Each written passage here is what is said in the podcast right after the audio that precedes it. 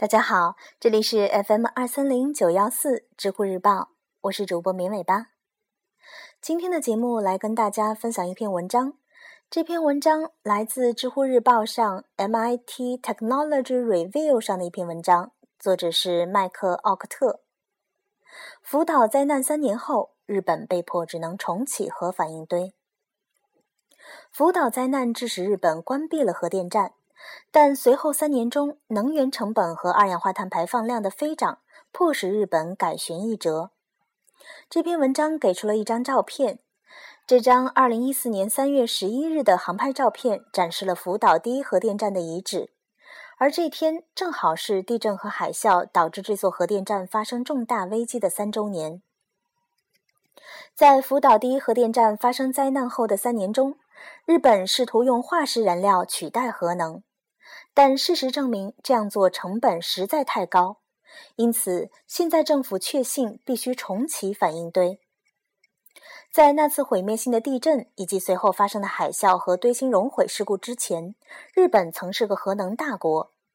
在2010年，日本的54座反应堆为这个岛国提供了31%的电力，占全世界核能发电量的10%。灾难发生后。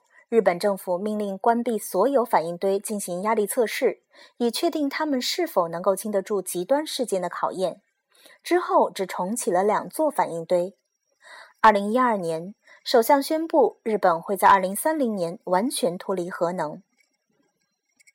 关闭核电站而产生的能源空缺，只能用煤、天然气和石油来填补。但日本实际上自己几乎没有化石燃料资源。必须从其他国家购买燃料。在二零一二年，即美国能源信息署有数据的最近一个整年，日本是全世界第二大化石燃料进口国，仅次于中国。与二零一零年相比，二零一二年日本全年石油进口量提高了百分之四，而液化天然气进口量提高了百分之二十四。正因为如此。据日本能源经济研究所的一份报告显示，日本2012年的发电成本比2010年多了300亿美元，提升了41%。燃烧更多的化石燃料也意味着排放更多的二氧化碳。福岛灾难后，日本二氧化碳排放量的增长是20年以来最多的。2012年，日本的排放量比前一年提高了6%。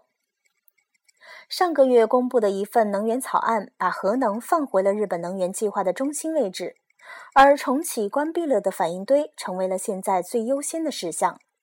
电力公司们已经开始着手重启十七座反应堆，但鉴于福岛事故以来实施的严格的安全法规，日本的核工业将会做出一番艰苦的努力。